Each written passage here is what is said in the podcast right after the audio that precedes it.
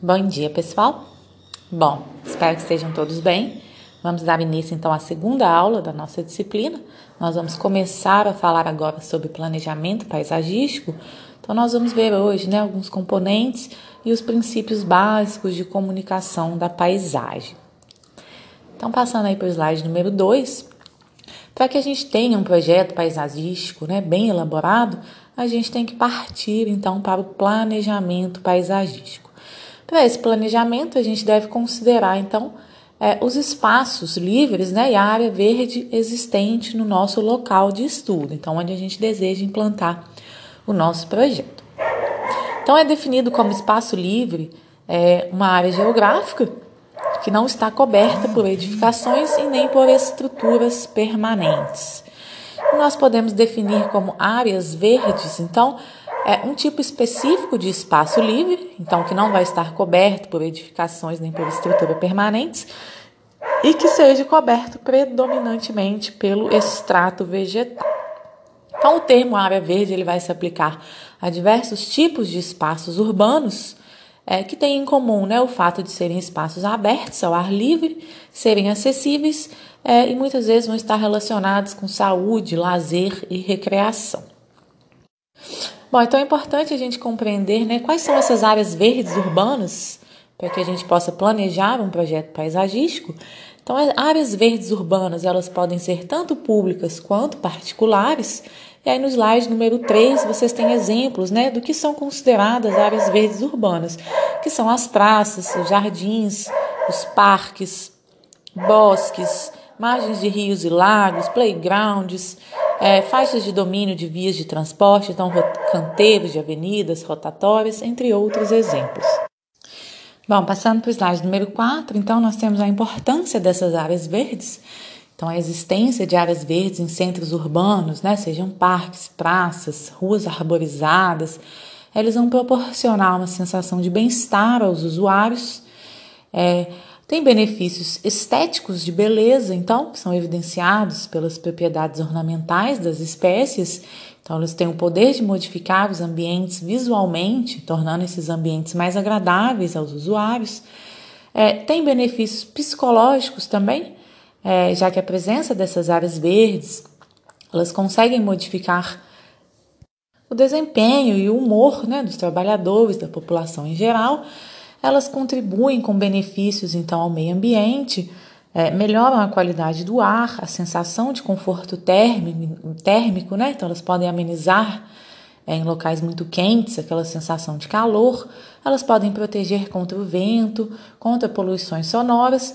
E além disso elas criam áreas de convivência social, que é muito importante também para uma população, diminui riscos de erosão do solo, já que elas vão estar protegendo o solo, dentre outros benefícios. Então, passando para o slide número 5, é, é, nós temos aí as classificações das áreas verdes. Então, existem várias classificações, nós vamos comentar um pouquinho sobre algumas delas. Então, a primeira classificação de áreas verdes são os jardins. Nós temos diferentes tipos de jardins. O primeiro deles são os chamados jardins de representação, que são áreas que estão ligadas mais à ornamentação. Elas já não têm tanta finalidade de, de lazer, de recreação, e nem tanta importância do ponto de vista ecológico, que são aqueles jardins então de prédios públicos, de igrejas, que estão mais ali para enfeitar né, esses ambientes. Passando para o slide número 6, nós temos os chamados jardins de vizinhança, que já são destinados ao lazer e à recreação da população. É, são jardins, então, que estão localizados bem próximos à residência dos usuários, tem uma área mínima de 1.500 metros quadrados. Geralmente, eles contemplam né, equipamentos de lazer, equipamentos esportivos. Passando para o slide número 7, nós já temos a de definição dos parques, que já são áreas verdes com dimensões mais expressivas, eles já têm uma função ecológica maior e também podem ser utilizados para recreação, para o lazer da população e também para a realização de pesquisas científicas. Passando para o slide número 8, então, nós vamos ver que nós temos os parques de bairro, que são áreas que têm é, uma finalidade parecida com aqueles jardins de vizinhança, mas eles já têm um espaço, contemplam um espaço maior, uma área mínima de 10 hectares. E também são parques que estão localizados ali próximos às residências dos usuários. Passando para o slide número 9, nós temos os parques distritais ou setoriais, a mesma função que nós comentamos agora, porém uma área muito maior, né, de no mínimo 100 hectares. E temos também os chamados parques metropolitanos, que já são uma, áreas né, bem maiores, que já são de uma responsabilidade além do município.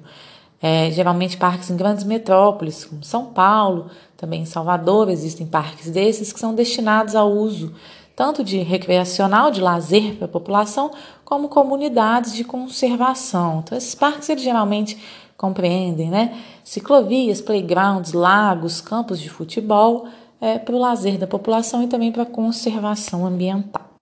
Passando para o slide número 6, nós temos as praças, as famosas praças, que são locais de encontro da população, onde podem ser realizadas atividades comunitárias, atividades de lazer.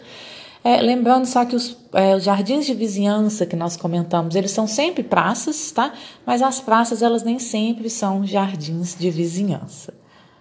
As praças, geralmente, elas são maiores, né, do que os jardins de vizinhança. E elas podem é, ter áreas ajardinadas ou não. Elas podem ser também, elas podem não contemplar tantos, tanta área verde, né, como os jardins de vizinhança. Nós temos as chamadas unidades de conservação, que são áreas destinadas à conservação ambiental, que elas podem também contemplar equipamentos é, destinados para o lazer da população. É, são áreas que podem ser tanto de proteção ambiental como de proteção de mananciais, é, de proteção da fauna, da flora, de proteção da paisagem.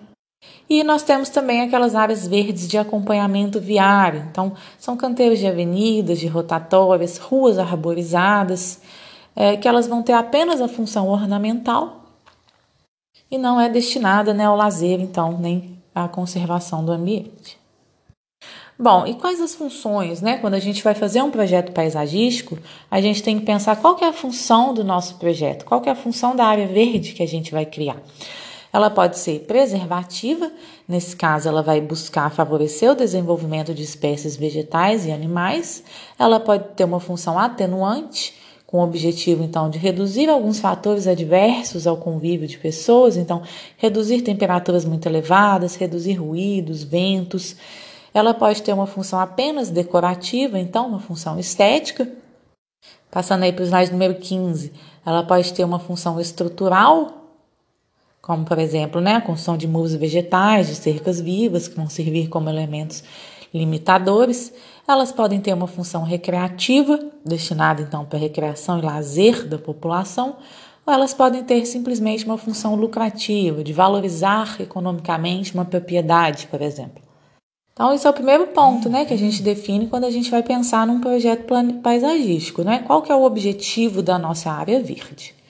Bom, passando para o slide número 16, nós temos aí a divisão do paisagismo, então a gente pode dividir basicamente em duas classes. A primeira delas seria o micropaisagismo, que é o paisagismo realizado em pequenos espaços, é que compreende aí jardins, jardineiras, floreiras, arborização de vias públicas, jardins particulares, é, e geralmente a escala né, tá entre 1 para 50 e 1 para 1000.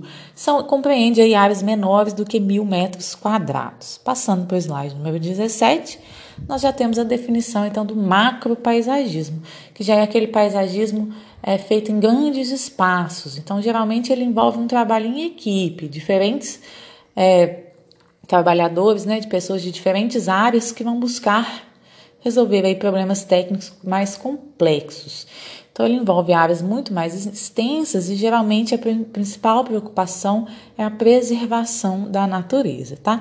E engloba, aí áreas maiores do que mil metros quadrados. Nós vamos falar um pouco agora sobre os elementos de comunicação nos jardins. Então, o paisagista, quando ele vai definir, construir um projeto paisagístico, ele vai utilizar de alguns elementos básicos de comunicação, que são as linhas, as formas, cores e texturas que ele vai estar utilizando nos jardins. Então, a gente precisa conhecer esses elementos para que a gente saiba aplicá-los na composição do nosso projeto paisagístico. O primeiro elemento de comunicação são as linhas. Então, as linhas elas podem ser percebidas em um projeto paisagístico, por exemplo, através de uma fileira de árvores, o contorno de serras, de montanhas, a superfície de um lago. Então, a gente pode dizer né, que na natureza a linha é o desenho dos contornos dos objetos que vão estar ali nos jardins. Então, a utilização de linhas horizontais, elas geralmente elas transmitem uma sensação de calma, de paz, de descanso, enquanto linhas verticais, elas já vão sugerir é, emoções né, ligadas à ascensão, grandiosidade, força, e as linhas curvas já estão ligadas mais ao movimento, ao dinamismo, como a gente pode perceber em caminhos sinuosos de jardins. Então, a forma com que a gente vai dispor os nossos componentes do jardim, sejam ele vegetação, caminho, vasos, é, essa forma que eles vão estar dispostos, né, em linhas horizontais, verticais ou curvas, elas vão influenciar na sensação que vai ser transmitida por aquele jardim, por aquela praça. Passando para o slide número 19, um outro elemento de comunicação, então, que também vai transmitir sensações aos usuários, é a forma, então, dos nossos componentes. A forma, ela basicamente se refere ao contorno, é, no caso agora em duas dimensões, de um objeto. Está muito ligada à linha, né? Quando a gente fecha uma linha, a gente estabelece, então, é, diferentes formas. A gente está falando de formas né, de círculos, esferas, é, ou formas mais quadráticas, retangulares, é, ou formas de símbolos, né, formas de animais, formas humanas.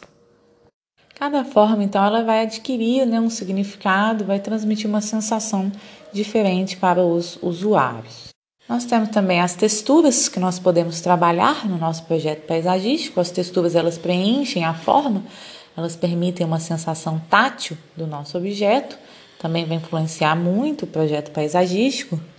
Por exemplo, né, quando a gente observa uma planta, a folha de uma planta, sem tocar, só de observar, a gente já consegue imaginar se, essa planta, se essa folha ela tem uma superfície mais lisa ou mais grossa, assim como os demais elementos dos jardins, né? Então a textura ela vai nos trazer sensações, mesmo que a gente não precise tocar esses objetos.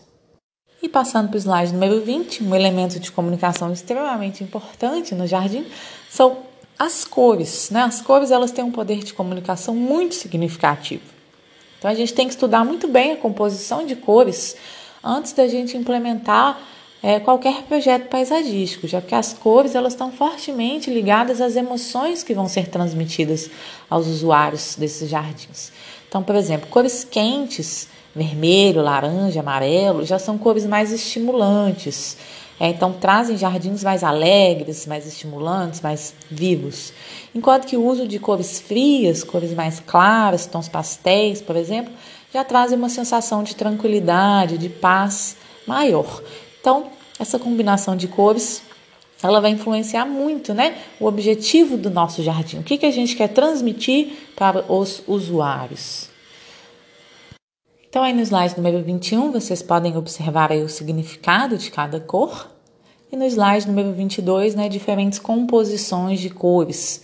É, quais são as sensações que elas vão trazer para o ambiente, tá? Se a composição é mais monocromática, se a gente vai utilizar cores bastante misturadas ou cores mais opostas, cada uma dessas combinações vai trazer sensações diferentes e vai depender então do objetivo do seu projeto paisagístico. Bom, passando para o slide número 23, nós vamos falar agora sobre alguns princípios básicos de composição da paisagem.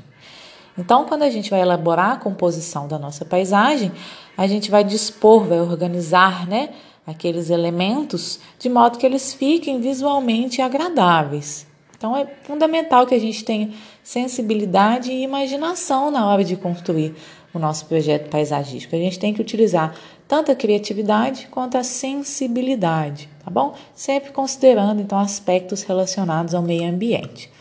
Então, o primeiro princípio de composição que a gente vai ver é a mensagem.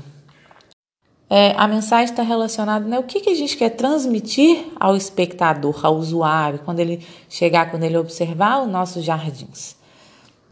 É esse princípio da mensagem que vai estabelecer né, a comunicação do autor do projeto com o seu cliente ou com o usuário daquele jardim. Então, por exemplo, às vezes um jardim ele está cheio de plantas com flores, e elementos decorativos, mas ele não agrada as pessoas. Quando você observa né, aquele ambiente, ele não te traz uma sensação agradável. Então, nesse caso, a gente fala que o paisagista ele não conseguiu dar o recado. Né? O jardim talvez ele até ficou bonito, arrumadinho, mas ele não transmite uma sensação é, forte, né? Quer dizer que ele não agrada tanto. Então essa mensagem ela está muito ligada às emoções que o paisagista ele procura transmitir no seu jardim. Se ele quer transmitir a sensação de paz, de relaxamento, de alegria, dinamismo, de elevação espiritual. Então essa mensagem, né, é muito importante que ele consiga transmitir isso através do uso dos componentes que nós falamos anteriormente, né, das cores que ele vai utilizar, das formas, das linhas e das texturas.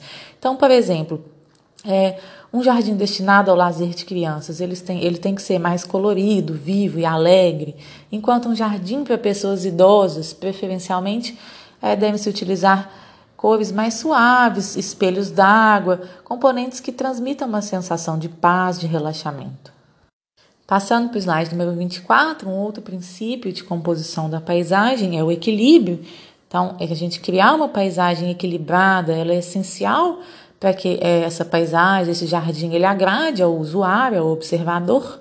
Então, mesmo que alguma pessoa né, que não tem experiência nenhuma em arte, ela vai perceber se uma composição está em equilíbrio ou se ela está desequilibrada. Né? Uma composição desequilibrada, ele certamente incomoda o usuário, incomoda o observador. Ele percebe que existe algo errado ali no jardim, tem alguma coisa fora do lugar.